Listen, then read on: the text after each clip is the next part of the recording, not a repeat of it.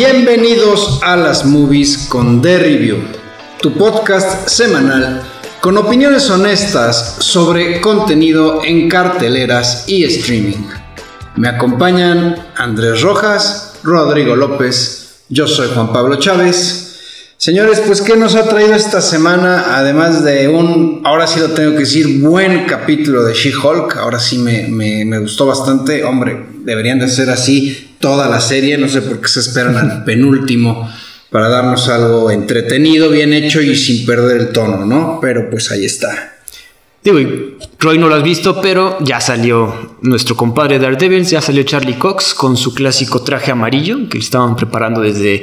Ya lo veíamos venir con este personaje que hace los trajes para los superhéroes. Y la verdad quedó muy bien, se ve que viene con todo. Charlie Cox está igualito que cuando en la serie de Netflix, eh, y estoy de acuerdo, fue de los mejores capítulos hasta el momento. En efecto, no lo he visto y eh, bueno, lo que sí vi es la imagen porque internet te lo spoilea todo ahora los 5 minutos. Y pues sí, lo que dices, qué lástima que eh, se haya tardado tanto en enganchar a los no tan fans. Pero a mí sí me ha parecido una buena serie. Digo, creo que es, por ahí lo clasifican como el primer eh, gran fallo de Disney.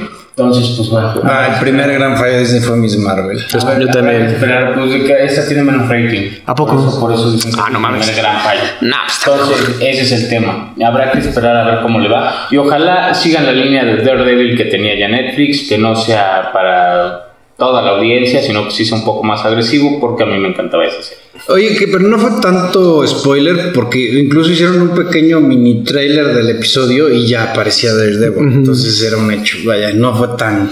Fue muy anunciado y por la buena, pues no fue tanto spoiler. Pues eh, lo que sí es spoiler es que parece ser que ya hay un actor que está en negociaciones de un tema muy fuerte. JP, ¿nos quieres platicar la noticia? Sí, bueno, eh, no lo habíamos comentado aquí porque esta noticia surgió antes de que iniciáramos eh, con nuestros podcasts, pero eh, durante el rodaje de una cinta Rust. llamada Rust, un western, eh, de, en don- eh, protagonizado y producido por Alec Baldwin, pues hubo un trágico accidente. Se dis- dispararon un arma pensando que tenía balas de salva y eh, falleció la directora de fotografía, Alina Hutchins. Al parecer Alec Baldwin, Ale- a ver, el productor es pues quien está al frente de todo el proyecto. Sí, y si bien, y bueno, y aparte me parece que Alec Baldwin fue quien disparó el arma, ¿no? Eh, pero realmente aquí el gran responsable es el de utilería, ¿no? ¿Por qué carambas eh, habían... Exactamente. Bueno, no utilería, sino el armador, bueno, se le dice el armorer, el que se lleva a cabo las armas y de hecho todo un hay todo un protocolo en cuanto tienes que manejar armas, o sea, cuando se, cuando se va a usar un arma, el armorer tiene que gritar, ¿hay arma? ¿Está, está fría o está caliente? ¿no? Entonces ahí sabemos cuando está, tiene, está cargada o no está cargada. Y de por sí hay cierto protocolo donde te dicen que nunca tienes que apuntar con el arma a nadie, o sea, a pesar de que son balas de salva, va a haber una explosión, va a haber una salida de aire fuerte, entonces puede lastimar aunque no traiga un proyectil dentro. Aquí hay que tomar en cuenta que Alec Baldwin está respondiendo no nada más por el hecho de haber sido quien disparó, sino también como responsable de la película. Es por eso. Y que de hecho dicen que sí la van a que sí va a salir, o sea, que sí la van a terminar y que, bueno, se, se espera a ver quién la compra para distribuirla. Yo creo que ya está muy quemada esta cinta. Eh, pero bueno, me acordé de... Del Cuervo. Exactamente, de Brandon Lee, que lamentablemente falleció. Una muy buena película, El Cuervo. A, a ver Muy si bueno. después lo- hablamos sobre ella. Sobre la maldición de los Lee. Eso está cabrón también. Sí, sí, sí, sí. Pero bueno, pues ahí está. Ya llegaron a un arreglo, un suceso pues muy lamentable y pues ni modo. Bueno, lo bueno es que va a retomar, bueno, ya van a volver a trabajar, ¿no? Que también es una producción grande. Y bueno, vamos a ver. Yo creo, aunque dices que ya está medio curseada la, la película, yo creo que sí, debido a esto va a tener un, un boom. Bueno, no un boom, sino vamos a verla. Mucha Un, gente. mor- un morbo ahí, ¿no? Exacto. A mí me recordó un poquito el episodio de Los Simpsons ahorita que dijiste, de esta es la mira, este es el cañón y aquí le apuntas a quien quieras que se muera. Las armas no se deben apuntar a quien no te gustaría liquidar. Exacto. ¿No? Y pues bueno, entonces ahí queda una moral, habrá que ver la película. Pues sí. Ojalá esté buena por lo menos. Otra noticia que tenemos es que van a hacer películas de un par de series ya conocidas. Yo no sabía de, hasta que pusiste JP esta serie, la serie de Fraser. Sí, pero de, de Fraser va a ser una secuela, o sea, va a ser otra serie. Ah, ok. Yo Sí. pensé- Eh, yo no sé, ¿ustedes veían Fraser? No. No. Eh, es que es- se- vaya, lo, lo sospeché porque realmente, digo, por la edad, a mí sí me tocó. Fraser es un spin-off de una serie que se llamaba Cheers. Ah, una serie la del- clásica. la del bar. Exactamente. Un personaje ahí era un psicólogo que es Fraser. Fraser, él después lo mudan a Seattle eh, y ahí pues tiene su propia serie. Una serie muy buena que se ganó lo que quieran. De hecho, eh, cada año Friends se, se iba con las manos vacías porque Fraser Le quitaba. los premios. Órale, no sabía. Sí, este, el personaje principal es Kelsey Grammer. eh, no sé si lo ubiquen. Eh, él hizo, en la última de X-Men, él hizo a Bestia. Exacto. Yo lo ubico nada más por eso, porque sí fue bestia. Y curiosamente, eh, este actor es quien en inglés le daba la voz a Bob Patiño. Ah, no Ah, claro, Side Sideshow Bob. Y cuando sale, ves que hay un capítulo donde sale el hermano Bob Patiño, el doblaje lo hizo el que actúa como hermano de Fraser en esta serie. Ah, Ahí está, da- dato seriéfilo mamalón. Entonces, en su momento fue una serie súper exitosa, repito. Era una serie buena, manejaba un humor muy particular. ¿Quién sabe ahorita qué tanto pegue? Pero igual y para la gente de, de mi rodada y más, este, más grandes, tal vez funcione. Está anunciada para Paramount Plus. Qué bueno, pues habrá que verla, digo, si no, no. Yo ahorita estoy re- retomando Seinfeld, no, no, que también es como de esas épocas, creo. Pero vamos a ver Fraser qué pasa ahí en Paramount. La serie que sí iba a tener una película y se, bueno, ya se profetizaba desde que la serie estaba en, en boga, Community. Ya habíamos comentado de esto, de hecho JP ya se hizo un poco fan, creo. Ya va a tener su película. Era un, como, un, un- como un meme dentro de la serie que tenían que ser seis temporadas y una película, ¿no? Algo que decía mucho el personaje de Abed. Inició como que con un meme y ahorita por fin, después de tanto tiempo, creo que la serie es de 2011, más de 10 años, por fin se les va a hacer una película. Hay que ver quién regresa porque no, no todos los personajes, está- no todos los actores están ya Disponible. disponibles. Falta específicamente Donald Glover y Chevy Chase. Fuera de eso, tanto McHale, Young, está Brianna, Brie, se fue, Alison Brie, todas ellas sí están. Entonces vamos a ver qué tal, cómo ven. Sí, quién sabe, híjole, Cherry Chase, quién sabe, ya también por la edad, ya no me acuerdo yo haberlo visto. Lo último que me acuerdo que, que vi de Chevy Chase fue precisamente eh, esta, eh, esta nueva versión de National Lampoon's Vacation, Ajá. que no se puede decir que sea un re- reboot porque realmente es como que la continuación de que se supone que el que hacía de hijo este, de los Griswold, ahora él hace sus propias vacaciones y aparece Chevy Chase como el abuelo. Entonces, pero no sé qué tan, qué, si vaya a salir. Yo creo que igual hará un cameo o algo así. Esperemos que sí, la verdad.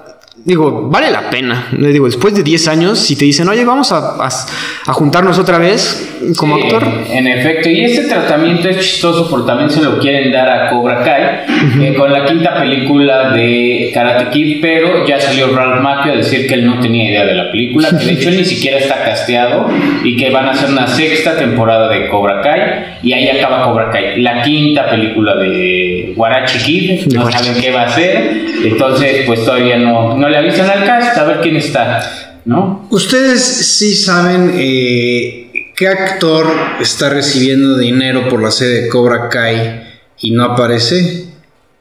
No. Que se da, bueno, no sé si se dé muy bien en la madre, pero sí le gusta soltar madrazos.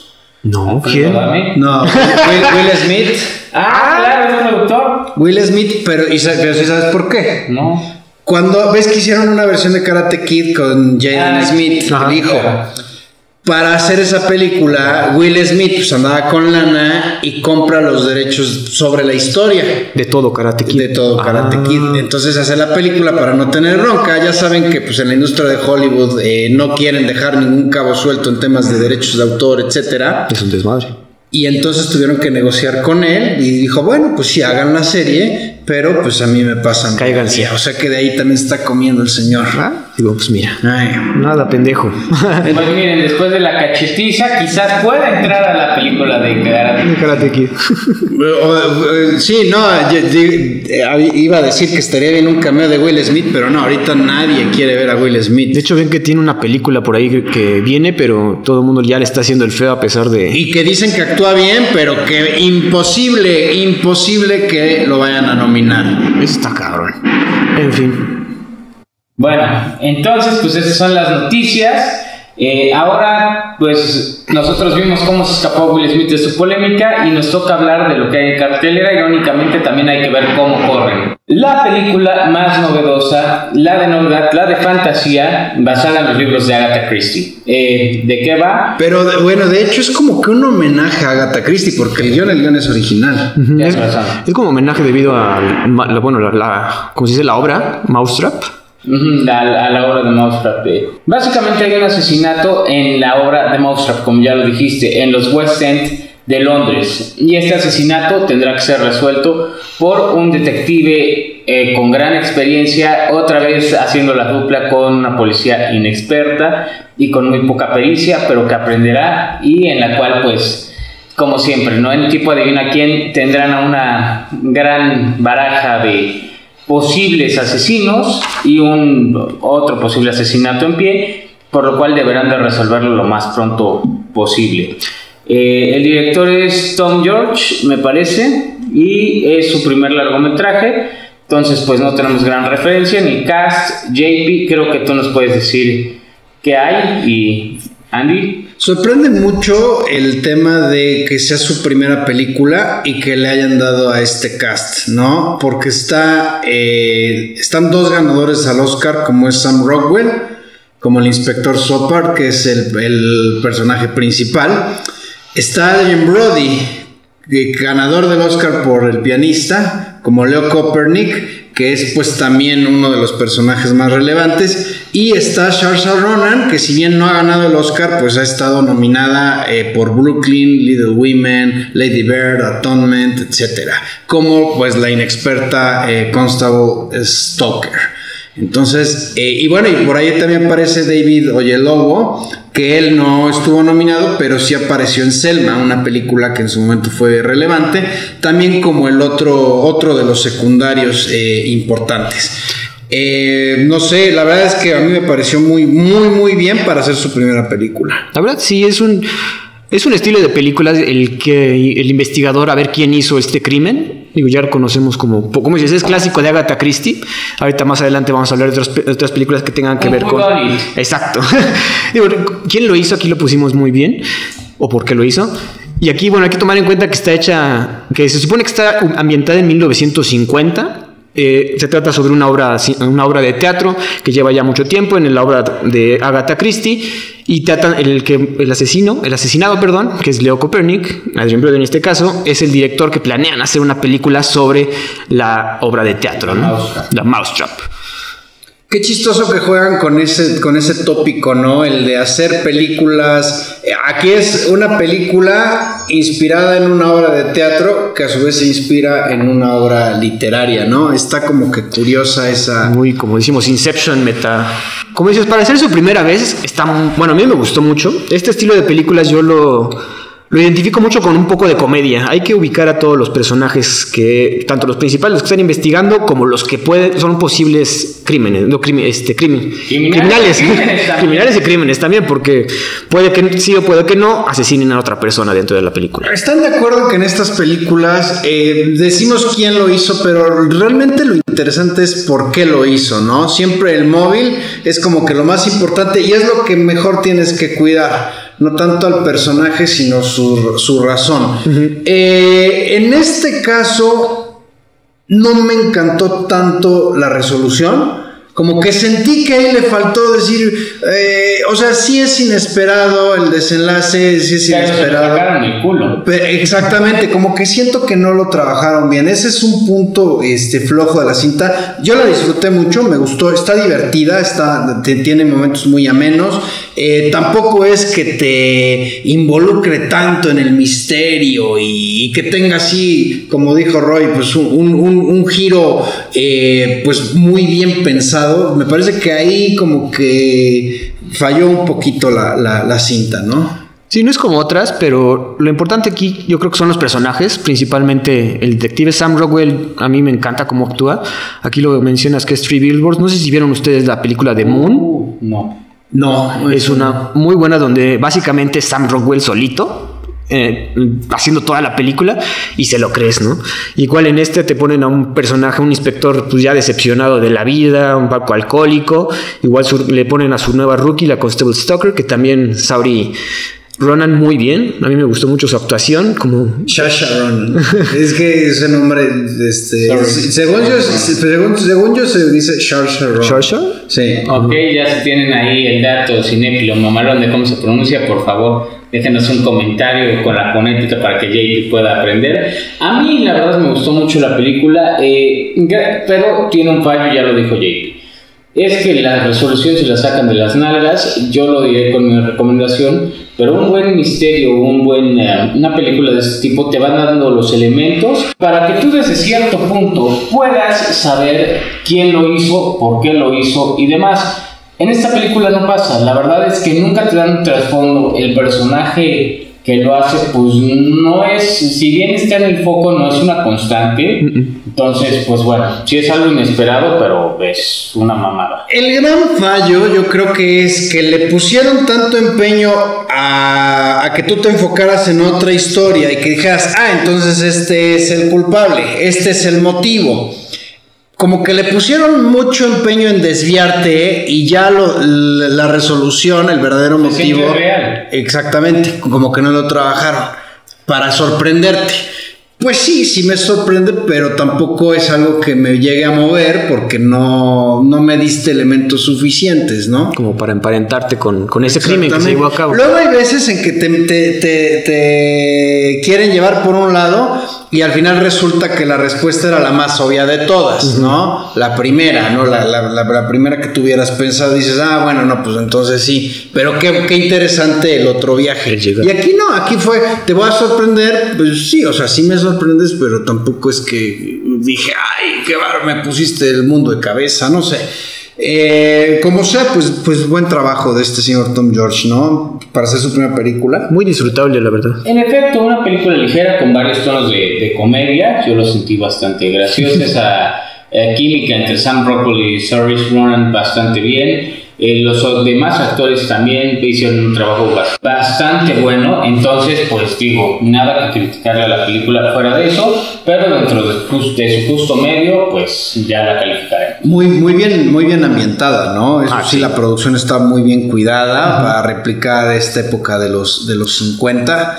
Eh, eso también hay que destacarlo, ¿no? También comentar el acento de Sam Rockwell, medio inglés, pero no inglés, así como un inglés bastardeado, pero que le quedó bien sin tener que ser un actor de británico. Y bueno, lo que a mí más me gustó de la película fue el uso de los elementos narrativos de, eh, de la película que están haciendo dentro de la película. Ajá. Es decir, te van, eh, estás viendo la película y te están narrando lo que vas a ver. Es eso, esa, esa parte en específico, sin spoilers, me pareció Digo, lo más maravilloso. güey. Ajá, sin spoilers, pero dice, no vamos a hacer uso del flashback, es lo más basura que puede hacer. Sí, eh, eh, sí, sí tiene ahí sus puntos. En definitiva, como lenguaje cinematográfico tiene muchos elementos, como eh, guion, pues quizás sí tiene unos pocos de agujeros. También el guion fue asesinado, eh, no sabemos quién lo hizo, pero pues ahí está. ¿no? ¿Y ¿Quieren irse con los puntajes? ¿Algo más que comentar? Pues no, yo, yo la verdad muy disfrutable, la recomendaría para que, si no la van a ver al cine, véanla cuando esté en streaming porque vale mucho la pena, un 4 de 5. Yo le daría 3 y medio de 5, la verdad un 7. Yo sí no le veo problema con que la vean en sus casas, con unas palomitas y en pijama un domingo. Se van a divertir, se van a reír y no van a llorar. Sí, yo igual 3 de 5. Lo mismo, vaya, coincidió, coincido, perdón. eh, muy, muy disfrutable, no les va a cambiar el mundo, pero sí la pueden ver sin problema. Dura hora 40, también este, se les vaya, está bastante ligera en cuanto a duración. Eso sí. Y, y la verdad es que pues, se pueden ahí echar un, un par de risas, etcétera. Está, está, está bastante bien. Siguiendo la línea como cada semana de la temática, nos dimos la tarea de buscar whodunits o películas de misterio policial. Y pues bueno, tendríamos que hablar de una de las más recientes que es Dead on the Nile, que es del año 2000, Desde este año. 2022. Está en Star Plus y pues bueno, ¿de qué va Andy? Eh, más bien tú, JP, porque creo que es la secuela de una película que yo no vi. Sí, es, es- esta, esta sí está basada en una obra de Agatha Christie, en una serie de obras en las cuales el personaje principal es Hercule Poirot. eh, o Poirot, mm, perdón, mi francés tampoco es tan- está tan bien. eh, y precisamente podemos decir que es la, pues no tanto secuela, sino que tiene, tiene exactamente, como parte de eh, otra película que se estrenó hace unos años, que fue Asesinato en el Expreso de Oriente. Eh, de hecho, el director es el mismo, que es Kenneth Branagh, eh, a, quien conocemos pues por Belfast. Belfast, obviamente. Eh, también él hizo la primera de Thor, que a muchos Ajá. se les olvida. Y bueno, la- la- en esta ocasión repite dirigiendo otra obra eh, estelarizada por Hercule Poirot. Él mismo este, es quien encarna este personaje. Eh, ¿Y de qué va? Bueno, Hercule Poirot pues, es el mejor investigador del mundo, ¿no? Eh, es belga, entonces pues le hace honor a su Muy belga. Exactamente. También es muy bueno para, para investigar. Y en esta ocasión, eh, de manera, pues un poquito por azar, pues se ve involucrado, se ve invitado en una luna de miel en el Nilo. ¿No? Entonces, durante esta travesía ocurre un asesinato. En el Nilo. Eh, por, pues así se llama, yo creo que sí, ¿no? bueno, ocurre un asesinato y él, pues evidentemente, como ya está involucrado en toda la situación, incluso está en el, el suceso, pues ocurre en una embarcación, nadie puede salir y él tiene que resolver ahí el misterio. Es muy el estilo de estas, de estas obras. En, el, en, la, en la película anterior, el asesinato evidentemente sucedía en un tren cuando él iba de viajante, o sea, Ajá. ni siquiera estaba investigando nada ahí y, y de la misma manera tiene que resolver el asunto. Esto es como que lo, lo, lo característico de estas obras, ¿no? Eh, en esta ocasión, pues, eh, tiene que resolver, pues, mm, además de, bueno, es que no, no voy a decir más porque estaría spoileándola y la verdad. Además es que del es- asesinato, un tema por ahí resuelto. Exactamente. En el barco que está en el Nilo, como diría. Y lo que sí llama la atención nada más es que eh, inicia la cinta con una parte muy bien grabada, con escenas de guerra, en donde te explican el origen del personaje y de su clásico mostacho. Él tiene un mostacho que igual y un, bigote que, que igual y, y- e incluso a muchos les puede como que eh, distraer, ¿no? Es muy llamativo. Y aquí te, pues, Kenneth Branagh inventa la historia. Porque Ah. realmente eso no está tan apegado a las Las obras. Realmente nunca se ahonda en el personaje. Y pues bueno, eh, sus opiniones, señores. A mí la verdad la película me gustó, pero primero quiero escucharlos a ustedes. Bueno, hay que hablar antes del reparto, ¿no? Como dice, está Kenneth Branagh como Hercule, Hercule Poirot. Está... Ay, qué mamadora. ¿Qué pasó? Está Gal Gadot como Lynette Ridgway, la millonaria ahí que invita a todos a su boda. La espectacular Gal Gadot, que Espectacular. como Wonder Woman. Eh, Está Armie Hammer como Simon Doyle, el, que es el, ¿cómo se llama? el prometido. El caníbal de Hollywood. El caníbal de Hall, yo no sabía el chisme, pero bueno, luego lo comentamos.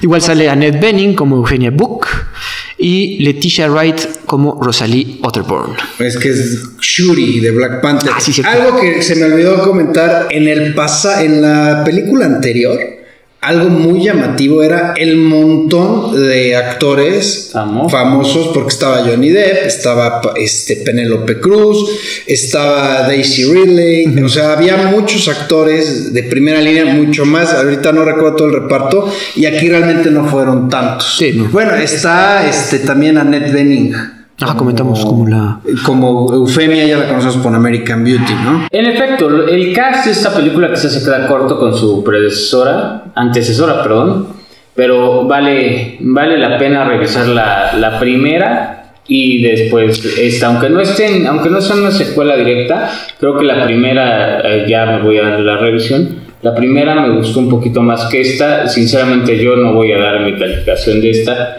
porque al día del podcast ni siquiera la he terminado. Así, siendo sinceros, me ha dado bastante cueva. Eh, se me hace una película más lenta, mucho, mucho más lenta, y sin un toque de, de comedia que me haya llegado y sin un, sin algo que me atrapa el misterio, ¿no? Pero Que bueno, no, aquí en la pasada también había, no era comedia, o sea, no había tanta comedia, o sí. No, realmente no. El, el tono es el mismo. Eh, a mí no me parece una película de, de comedia. O, o que tenga elementos. Ajá, ok. Un tono más oscuro. sí. Ok, es que yo, ven- yo iba con la idea de que fuera más comedia. La verdad, yo no, no estoy como Roy, pero a mí me aburrió muchísimo la película.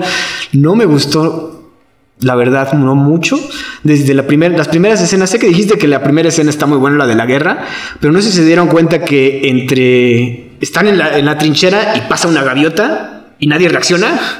Desde ahí dije, "Ah, hay algo muy raro ahí. y es que hay mucho CGI en esta película que a mí me sacó mucho de onda y no, no disfruté mucho, la verdad. Sí, eso sí, eso sí hay que decirlo. Sí, el, el CGI como que de- en ocasiones te- tiene unas, igual tiene unas tomas muy buenas. Este, eh, la fotografía está bastante bien trabajada, pero sí hay momentos en que el CGI, eso sí hay que decirlo, te rompe mucho porque, pues obviamente no, no la grabaron. Se nota que pues no se grabó en, En Egipto.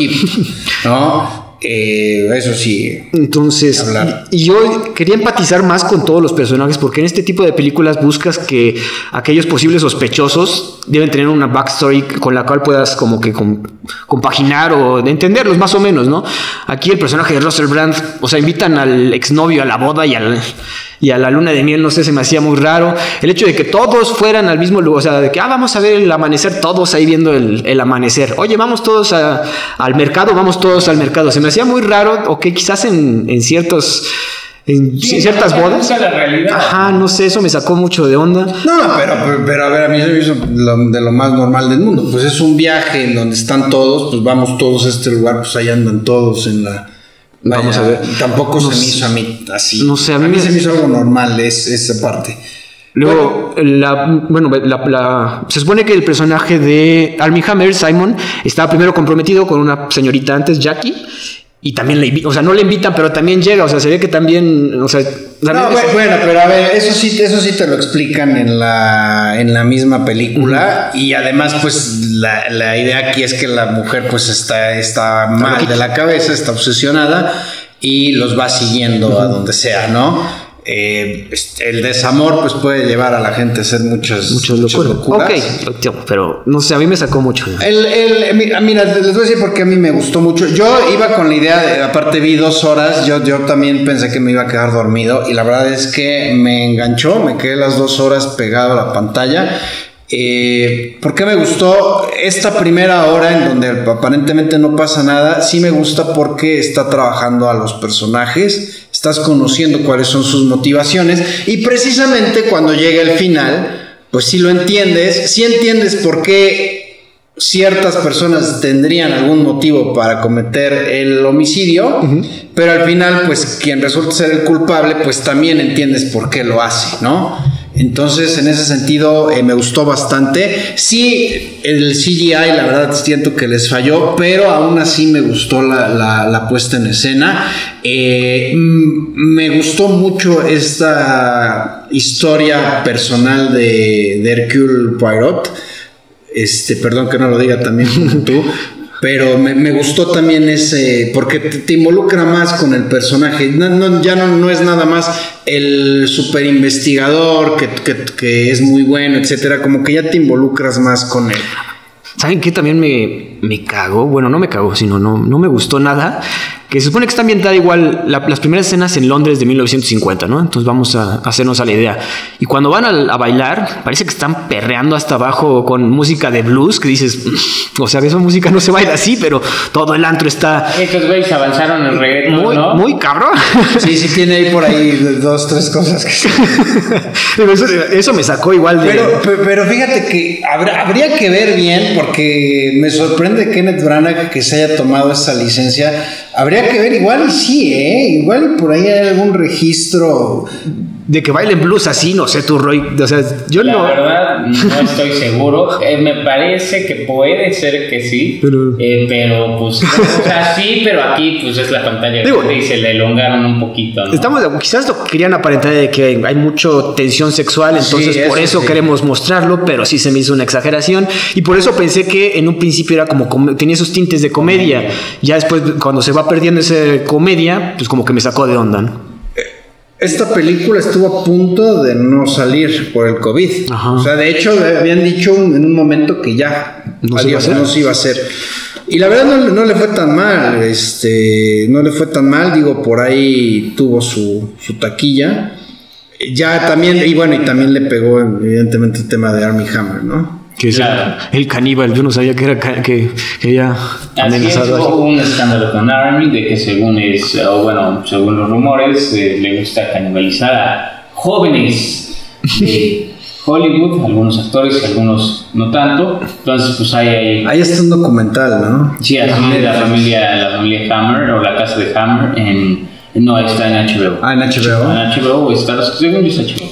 Pero bueno, si pueden, échenselo, ah, no a Army o bueno, también, pues no hay pedo. Pero de preferencia el documental, aquí no incitamos al, al homicidio. Oye, pero bueno, a ver, ¿qué, qué- la resolución, la, la- el, el giro de la trama y todo, te- ¿qué te pareció? ¿No, no te encantó? Bueno, para no dar spoilers, hubo un momento donde hay un disparo y no dio donde iba el disparo. Entonces ya de ahí dije, ah, hay algo raro ahí.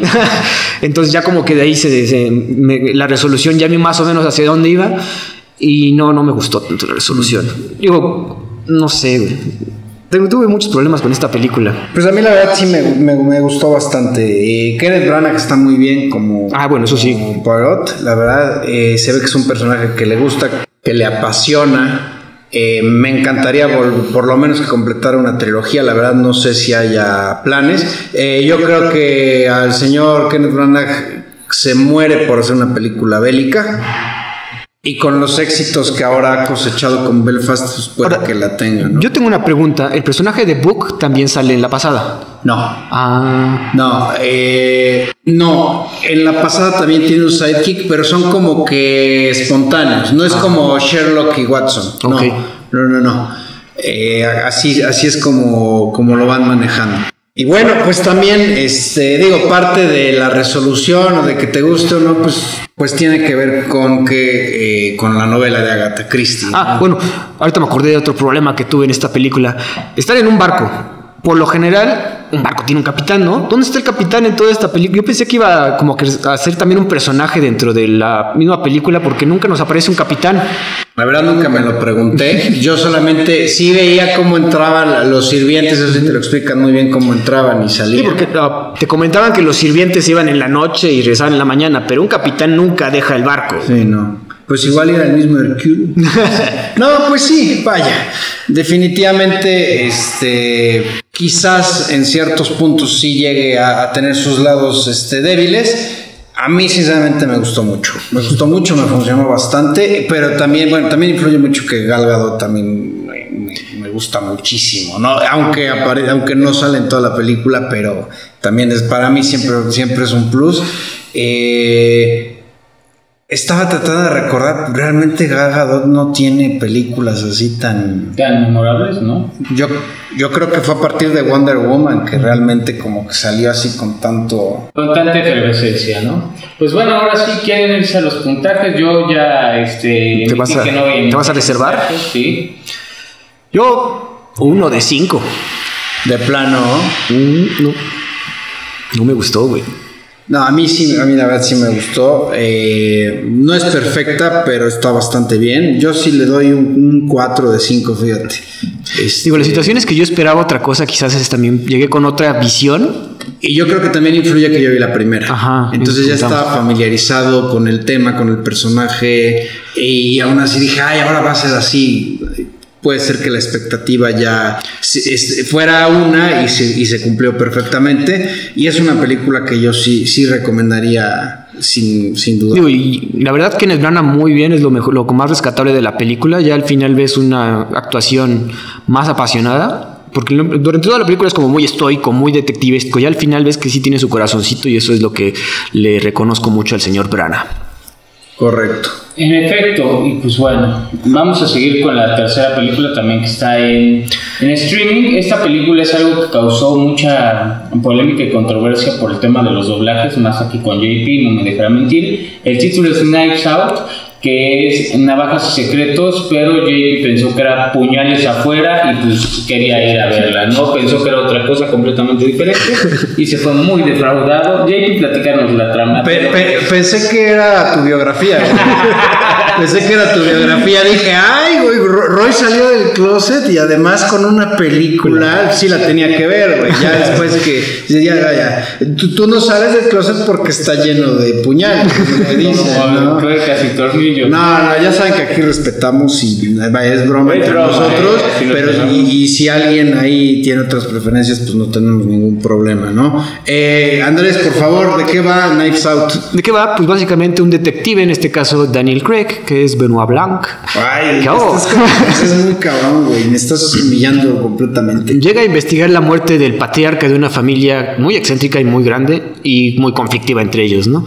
La cual también es, es ayudada por una enfermera, ya que el patriarca pues ya está grandecito y sucede en una noche y de repente el patriarca aparece muerto, ¿no? Entonces otra vez, ¿quién fue el asesino de este señor? ¿Quién tiene el motivo para matar a este señor? Pues toda la familia, básicamente. En efecto, se habla de una gran herencia y se habla de mucha controversia en la familia. El director es Ryan Johnson, a quien hemos visto en The Last Jedi o Looper. Estas, bueno, Looper fue muy buena y esta The Last Jedi. Pues ya, ya dijimos que sí, ya- estaba, que sí, ya dijimos que sí nos gustó. de esa trilogía que fue. Ay, causó mucha controversia. Los Warsis eh, lo odian, el señor Ryan Johnson. A mí de las Jedi me, me gustó Bueno, bastante. Y, y me gustaba el giro que le iban a dar, que después terminó este, catastróficamente eh, con ahí un Deus Ex Máquina. Horrible. Eh, exactamente. Pero la verdad es que Ryan Johnson, pues iba bien, ¿no? Estos dos, la de Looper, la verdad, bastante. Muy buena. Muy Sí. buena, de las mejores películas de, de viaje en el tiempo de los últimos tiempos, muy Muy buena. bien explicada. Sí. Sus clásicos hoyos argumentales. Sí, correcto. En el reparto tenemos un gran reparto, Roy, si tienes ahí. Sí, claro, está Daniel Craig como Benoit Blanc, está Ana de Armas, guapísima como siempre, como Marta Cabrera, que sería la enfermera de la familia, está Chris Evans como... Ay, cabrón, Ransom. Ransom, Da- Ransom Dicey, no, la verdad los apellidos aquí me fallan, a quien ya hemos visto en Capitán América, Michael Shannon en Nocturnal Animals, The Shape of the Water y claro, cómo olvidar eh, Boardwalk Empire, esta serie como Walt Tromby, eh, también está Jamie Lee Curtis, esta típica actriz de Halloween y True Lies, como Linda Dice. Eh, Tony Collette, a quien hemos visto en The Sixth Sense, Little Miss Sunshine, eh, como Johnny Thorne, ay, Fromby. Tromby, sí, el, el apellido es lo que me falla, discúlpenme. A Catherine Langlo- Langford en 30 Reasons Why como Meg Thornby. A Jane Martell, eh, que lo vimos en It, como Jacob. Y a Christopher Plummer, que hemos visto en infinidad de películas como Todo el dinero del mundo, que es All the Money in the World, como Harlan. De las últimas películas de Christopher Sí, ¿verdad? Después de esto fue lo que ya se Sí. murió en paz descanse. Y, y- y curiosamente, All the Money in the World, que fue nominado al Oscar y entró de relevo por, Por Kevin Spacey, Spacey, porque así en cuanto empezaron todos los temas de, eh, de acusaciones, lo sacaron de esa película. Eh, fíjense el reparto, o sea, es, eso tienen curiosamente estas películas que te permiten conjuntar a muchos actores de renombre, que igual y no les vas a exigir tanto a todos, pero que ahí van a estar, y, e igual y con una línea, con una escena, ya, ya lo, vaya, ya, ya sacaron el... No, y ya como que, des- o sea, crean un personaje que, pues, destacable, ¿no? Exactamente, O sea, ya destacaron, eso iba a decir, sí. Y hay algo que a mí también me llama la atención de, de esta película. eh, que se diferencia con las últimas dos. En el personaje de Christopher Plummer, que es el patriarca, quien, quien es asesinado, eh, lo vemos juega, juega un papel obviamente muy importante al ser el centro de la temática, pero también lo vemos más tiempo en pantalla que a Leo en eh, See How They Run o a Gal Gadot, ¿no? Este es, es un personaje no tan de relleno y no tan no tan llama la atención porque lo asesinaron. Y juega un papel. Eso funciona muy bien. ¿Sabes por qué? Porque así le eh, tomas cariño al personaje y dices qué mala onda que lo mataron. Además de que ves las motivaciones de todos, porque esta película sí tiene más giros de tuerca y más volteadas que JP en viernes ahí por el Paseo Bravo. Entonces, la verdad es que los aquí, aquí, aquí, tanto plot twist sí funciona y funciona muy bien, está muy creíble tengo problema con solo una escena que es la de la guacara. O sea, en, un momento, digo, sin spoilers, también dice el detective Menot, ah, sabía que eso iba a pasar. No mames, güey, no podía saber que iba a guacarear. Chinga tu madre, eso es mamón.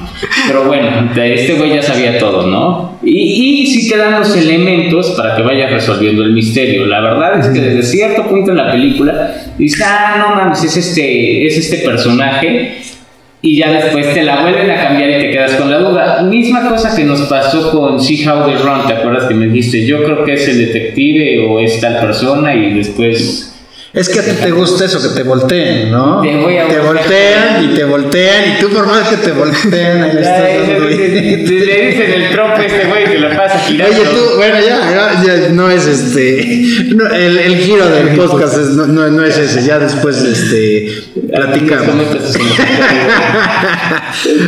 Ahora, perdón, no, hablar del personaje de Daniel Craig, que aquí pues digo, es el principal. Y también tiene ahí un acentito interesante. Ah, dato cinéfilo mamalón. Ahora que sueltas el tema de eh, Benoit Blanc.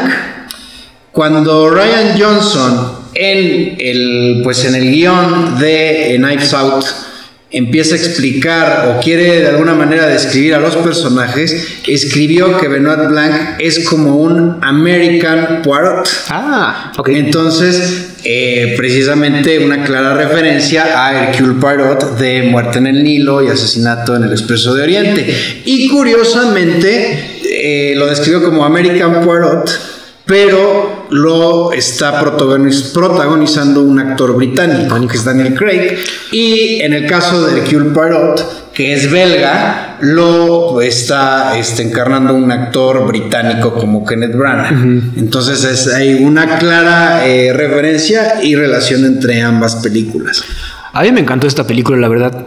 Si el giro de tuerca no no lo ves, bueno, sí lo ves venir más o menos, pero tienes que ir descifrando qué es lo que buscan estas películas, ¿no? Que vayas juntando el puzzle y vayas como descifrando ciertas cosas. Y en esta, en esta cuestión también la casa, o sea, toda la familia es una, es súper excéntrica, ¿no?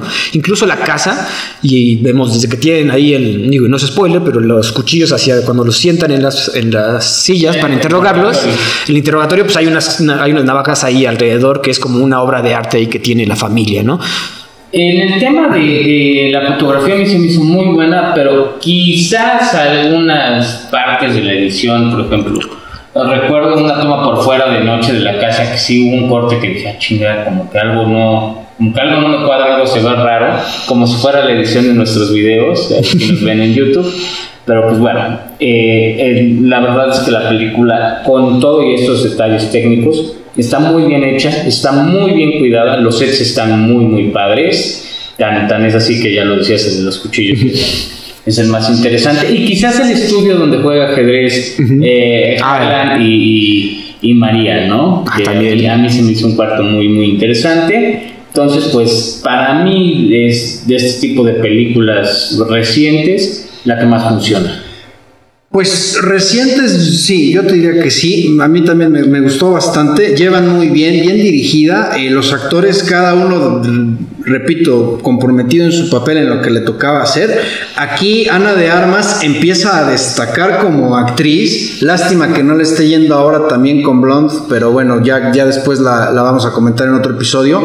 Eh, pero aquí realmente el trabajo muy bien y aparte le pusieron a Christopher Plummer de ahora sí que con quien más comparte Escena. pantalla. Entonces, la verdad es que muy bien, se puso ahora sí que al mismo nivel, a la talla. Aquí es cuando le empezamos a ubicar, ¿no? Fue de sus primeras. Sí, porque de- después Blade Runner y No Time to Die fueron Creo que después. antes estuvo Knock Knock. que- Pero, bueno. No, no o era sea, persona principal. ¿no? Ese es, no, es la de, ¿Cuál es? la de Keanu Reeves. Que llegan dos chavitas a la casa. Ah, eh, ya sé cuál. Sí, ya- ya me acordé. por favor. Pero pues también plot twist. Digo, también sale Chris Evans, Capitán América, ahí como del hijo mamador. Y, y- y la verdad, bien. Ajá. Bien, vaya, bien. Chris Evans, híjole, yo creo que va a ser muy difícil que le podamos, que se le, que nos pueda sorprender con una actuación que digamos, ay, qué bien actúa el señor. Ojalá sí, Bueno. porque vaya, ahorita es que estoy tratando, estaba tratando de buscar otra referencia y solamente tengo al Capitán América. Snowpiercer, ¿no lo viste? No. Ah, no, pues sí, es, Es- que ah, es, es de. Bueno, sale él de principal y sí, sí, también está muy buena. ¿Es película? Es película. Ah, Sí, no, hay, hay película y hay serie. Ah, Pero la película es de Chris Evans y está muy buena. Ah, pues fíjate, habrá que ver porque realmente, vaya, porque repasando a todos los demás, pues como que él decía, pues Capitán América. Y es que también es el problema de ser ya un Tan reconocido. ¿no? actor de Marvel, ¿no? O sea, ya te encasillas muy cabrón. Digo, no, en otros no aplica, como por ejemplo Christian Bale, él sí lo puedes ver en mucho, no solo Batman, pero pues Chris Evans, lo que es ahorita tenemos el problema de Hugh Jackman que ya sigue, vuelve a ser Logan. Chris Hemsworth. Chris Hemsworth es todo. difícil, sí. Exactamente. No. Clásica Jamie Lee Curtis también ahí destacando como la Sí, señora y- excéntrica, ¿no? Guarda mucho su esencia. Yo creo que ya no es esencia del personaje, sino que ella es así como que reservada, hermética. Bueno, a Jamie Lee Curtis cabrona. se me olvidó poner aquí, sale también en Everything Everywhere Ah, claro. All at Once. Con un personaje y casi, casi, es que ahora, me acordé porque casi, casi con la misma línea. Ajá, de que Exacto. Cabronzón. Vamos a ponerle mujer cabrona. Eh, empoderada. Quizás un poco menos vimos a Michael Shannon. Yo creo que podría haber salido un poco más, aunque sí es, o sea, tiene su parte, pero no destaca como destacaría en otras películas, de acuerdo. Yo creo. Esa, esa ya lo decíamos, esa de Nocturnal Animals, su actuación ahí me hace impresionantemente buena. Y en Boardwalk Empire ni se diga. Y en The Shape of Water también muy bien como el antagonista, la verdad. Sí. También ya comentar que Ryan Johnson, pues este es su, su bebé, es su, su serie ya, ya como aquí pusiste JP, Netflix ya compró todas las series que vayan a hacer, va a salir la nueva, Sí. Knives Out, eh, no, Glass Onion, a Knives Out Story, algo así. Ajá. Entonces, ya se va, y de hecho dijo, ves, comentamos en un podcast pasado que ya le habían dicho, oye, sí queremos hacer la, tu trilogía de Star Wars, y él dijo, aguántenme porque tengo que hacer esto antes, porque ah, yo quiero hacer mi serie. Oye, no, no, no, bueno, pero ¿serie o saga de películas? No, bueno, saga de películas, ¿No sabes si van a ser directo para Netflix o van a aparecer en cine también? Ojalá, no, yo creo que llegan a cine. Ves que ahorita ya Netflix está adoptando una posición de también sacarlas en cine. Pues es que a mí me sor- yo no sabía, pero me sorprendió mucho cuando vi el tráiler de Bardo que eh, dice al final Netflix presenta y Bardo la vamos a ver en cine. Ojalá que ves que lo comenté en su momento que decía a ver Netflix, pues ¿por qué no? Lo haces igual que los demás en cine. Y en todo tu streaming, un día Exactamente, hasta por negocio en cine, recaudas taquilla y ya después pues lo pones en exclusiva. Creo que sí ya van a adoptar, adoptar esa, esa estrategia porque, pues como dices, es dinero que estás tirando. Deberías hacerlo. Claro. En efecto, pues bueno, esta, yo ya di mi spoiler, es la película que más funciona, por lo cual yo sí le doy un 4 de 5, un 8 bastante, bastante fuerte, una película que puedes disfrutar con toda la familia, te hará reír, te hará llorar también, esta sí tiene un elemento triste por ahí, eh, que vale mucho la pena. Hijo, esa escena está cabrona. Sí. esa escena, sí, como dices, sí lloras. Andy, Yo, sí, a mí me encantó esta película cuando la vi. La vi con mis papás, los puse a verlos y todo. Sí, en esa escena lloramos todos. Un 5 de 5, la recomiendo mucho. La, recientemente la volví a ver. Sigue estando muy buena, entonces vale mucho la pena, amigos. Está en Netflix, véanla. y ahora viene el cinéfilo mamador, No, yo de hecho le voy a dar 5. yo fui el cinéfilo mamalón. Yo soy cinéfilo mamalón porque digo, eres chingones, güey. Tú, tú, tú, puro albur y cosas ahí corrientitas. Yo aquí te vengo a educar. Bueno. No, 5, este, déjame decir por qué, cabrón. O sea, güey, ya siga. No votaste igual que yo, ya la chica. Sí, sí, ya, ya. no, no, la verdad es que muy buena. Eh, yo no le veo ningún ¿Pero? punto exactamente. Eh, digo, dentro de su justo medio, pues sí, no, a mismo, no te voy a decir es el padrino, es Casablanca, pero dentro de su justo medio, hombre, funciona muy bien, perfectamente, y yo la super recomendaría. Yo no le veo, vaya. Y producción original, o sea, no, no hay un. Claro, no, estábamos hablando de, de Agatha Christie, y la otra que, bueno, que la de Mira cómo corren pues como sea, está basada en, aunque no, no directamente, pero también toma como referencia. Y aquí de la, de la nada prácticamente, pues sacan un guion excelente, y muy bien dirigida también. Entonces. Ay, ¿sabes, quién, ¿sabes a quién lo pusiste? Y también sale, ay, mi compadre el negrito. Ajá, la Kid, el de. Black, no, el de. Y, ajá, y también el de Judas and the ah, Black Messiah. ¿Qué digo? Eso es poquita su participación, es más como de sidekick, que, no, que yo esperaba que destacara más, pero está bien de acompañante. En efecto, pues bueno, ya con estas conclusiones y después de muchos games y directos aquí en este podcast, eh, en el que no se discrimina a nadie, como siempre les traemos una recomendación de la semana, no les vamos a mentir, creo que esta semana estuvo difícil hacer un Who Done It porque no es un no hay tantas, ¿verdad? Uno pensaría que hay, hay muchas. y menos tampoco hay tan buenas. Pero hay algunas películas que podemos clasificar como Who Done It y quizás ahí estamos haciendo trampa, ¿no? JP. Bueno, a ver, a ver. Sí, pero a ver, hay muchísimas. Nada más revisen la, la filmografía de Alfred Hitchcock y ahí ah, pueden encontrar las que quieran, ¿no? Eh, yo en, este caso, pues, hombre, lo más sencillo hubiera sido recomendarles Asesinato del Expreso de Oriente, pero como ya, la, ya medio la comentamos, sí se la recomiendo también, aunque me fui por una que no es tan conocida, que se llama Identity. La verdad, una película que a mí me gustó muchísimo. Tiene un, un giro ahí muy, muy bueno, que a mí la verdad en su momento me funcionó bastante bien. Es una película de 2003 dirigida por James Mangold. Eh, ¿Y de qué va? Son 10 personas que en, una noche lluviosa llegan a un este, motel de paso. Ya me acordé. Y de repente hay alguien que está matando a cada una. Entonces, pues tienen que resolver el misterio. Eh, está John Cusack como uno de los personajes. Está Ray Liotta, en paz descanse. que en paz descanse. Amanda Pitt y por ahí también sale Alfred Molina. Eh, se la recomiendo, no voy a decir más. Lástima, esta de repente está y luego la quitan en streaming, porque en su momento sí estuvo, me parece, en Amazon. Eh, ahorita no está en ningún lado. Me parece que sí se puede rentar en Apple TV. Eh, pero si la pueden encontrar o si incluso por ahí encontrarla en Amazon, fíjense que yo me la voy a comprar. Porque la verdad es que me gusta mucho. Eh, no les voy a decir más porque no la han visto. No, ya, ya me acordé que sí la vi, ya me acordé que sí está buena. Y ahorita que le comentaste bien la trama, y la vimos, es que es de 2003, sí está viejita, sí. Y ya me acordé que sí me gustó. Sí, sí, tiene ahí un giro que dices, ay, porque de repente empiezan a meter elementos que tú no sabes qué pasa. Hombre, este, bueno, no la voy a spoilear, pero el otro día hablamos de una película que bien pudo haber tomado también referencias de ahí. En fin, eh, se los recomiendo muchísimo. Identity, sí, vamos a verla porque tiene mucho que en 2003, cabrón. Está, está en fin, yo escogí un. Yo también hice un poco de trampa. Es un Jodonet junto con una Body Cop movie. Es un par de policías amigos. En este caso, la inglesa Hot Fuzz, la segunda parte de la llamada trilogía Corneto de Edgar Wright, hablamos de él en podcast pasados. En este caso se trata de un policía súper destacable que está en Londres y como opaca a todos sus, sus compañeros, pues deciden mandarlo a un pueblito donde no pasa nada para que no los haga quedar mal. Entonces lo trasladan a este pueblito que no me acuerdo ahorita cómo se llama, pero, y ahí pues, es un pueblo inglés donde no pasa nada y donde su principal problema es que se escapó un ganso y tiene que atraparlo, ¿no? En este caso, ahí en el pueblito, conoce a su, al hijo del, que sería del capitán de policías, que en este caso está interpretado por Nick Frost. Entonces, esta dupla de Simon Pegg y Nick Frost son los policías que de repente en este pueblito donde no pasa nada empiezan a suceder asesinatos y tienen que empezar a resolverlos, ¿no?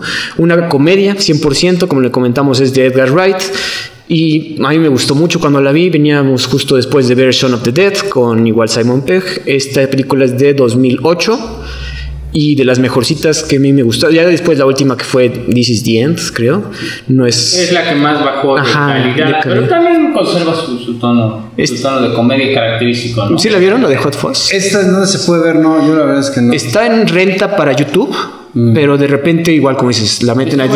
Ajá. a ver, This is the End es esta en donde salen muchos actores también que se está acabando el mundo. No, Ah, no, no, esa es, es que esa es la que con Seth Rogen y. Ajá. No, James Franco. This is the End es otra donde igual es Simon Pegg y Edgar Wright. digo, Edgar Wright, Simon Pegg y Nick Frost, donde se van a un pub, los amigos de que no se habían visto en mucho tiempo, se van a echar unas cheves y de repente, pum, cae el fin del mundo.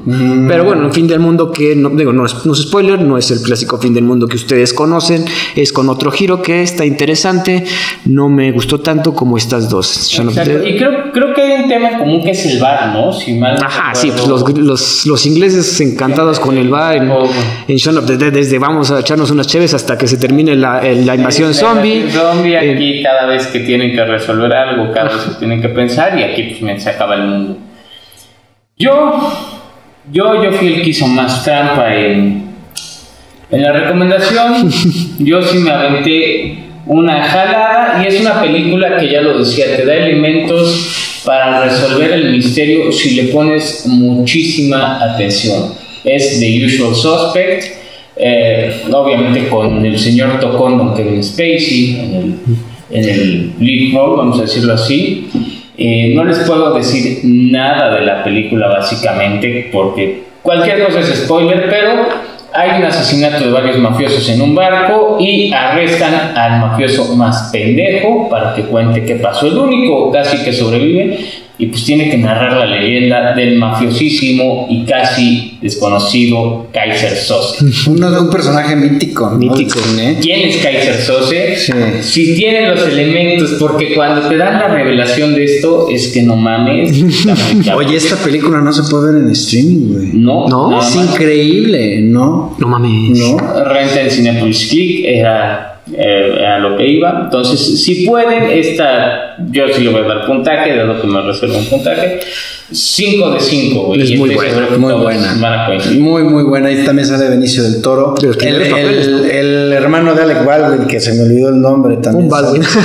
el, el otro Baldwin. El más joven, Dato, sí. dato cinéfilo mamadón rápido. Eh, Benicio del Toro, mientras están en este roundup de los criminales, estuvo pedorreando entonces de las escenas. Sí, sí es real, el güey iba de comer y se estuvo pedorreando. Y por eso, primero el director quería darle un tono más serio. Y cuando vio esto, dijo: No, ya graben lo que quieran, yo me voy a chingar a su madre. Y al rato regreso y vio los cortes y dijo: Güey, está increíble, qué pedo, cómo. Bueno, dirigida por Brian Singer, de las primeras películas de Brian Singer. De Nada aquí, más y nada menos. de aquí lo jalaron para X-Men, las primeras de X-Men, pero sí un peliculón, yo también estoy de acuerdo. No sé, si es un Jodonet, si es en quien lo hizo. Sí, sí, totalmente. Digo, no, y también es un, un thriller criminal ahí muy, muy, muy bueno. Como dices, no hay que, no, vean, si no la han visto, véanla. Y es una, es vieja, pero no vale la pena spoilearla. No es como el sexto sentido que, güey, ya, todo el mundo sabe, ok, pero no. Oye, sí, porque esta película no la han visto tanto. No, parece. conocida. Oye, y también me recordé ahorita la primera temporada de True Detective. Ah, yo también, yo también le iba a poner, Y Woody güey. Harrelson, qué buena. O sea, la serie sí es buena, pero la primera temporada es. Es la mejor, es- sí. es- no, es- que está tan buena que las otras, como que dicen, "Eh, no, esta sí está mal. Y viene, ojo, a mí me gusta la primera, la segunda mucho, la tercera no me encantó, y viene una cuarta que va a contar con, ay, la actriz de Silence of the Lambs.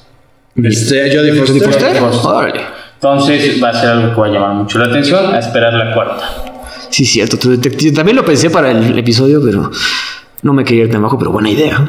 Ay, véanla también, muy- la primera temporada muy Sí, en buena. HBO. Es así en HBO. Como siempre, comentar que vamos a dejar playlist de la semana con algunos temas de las películas. Eh, pedir disculpas dado que este podcast puede estar un poco tropezado, inclusive el video. Eh, tuvimos unas dificultades técnicas. Ta, ta, ta, ta, ta, ta, ta. Oye, me, me sentí como en la, en la película de. Bueno, más bien, yo creo que los que nos escuchen se van a quedar igual como, como en la película Don't Worry Darling que de repente empezaba a temblar, quién sabe por qué y todos se quedaban así y nunca supieron qué pasaba, nunca, nos dijeron de, de, qué iba, ¿no? Puede ser que ustedes también escuchando este episodio se queden así, pero la verdad es que va a quedar bastante bien.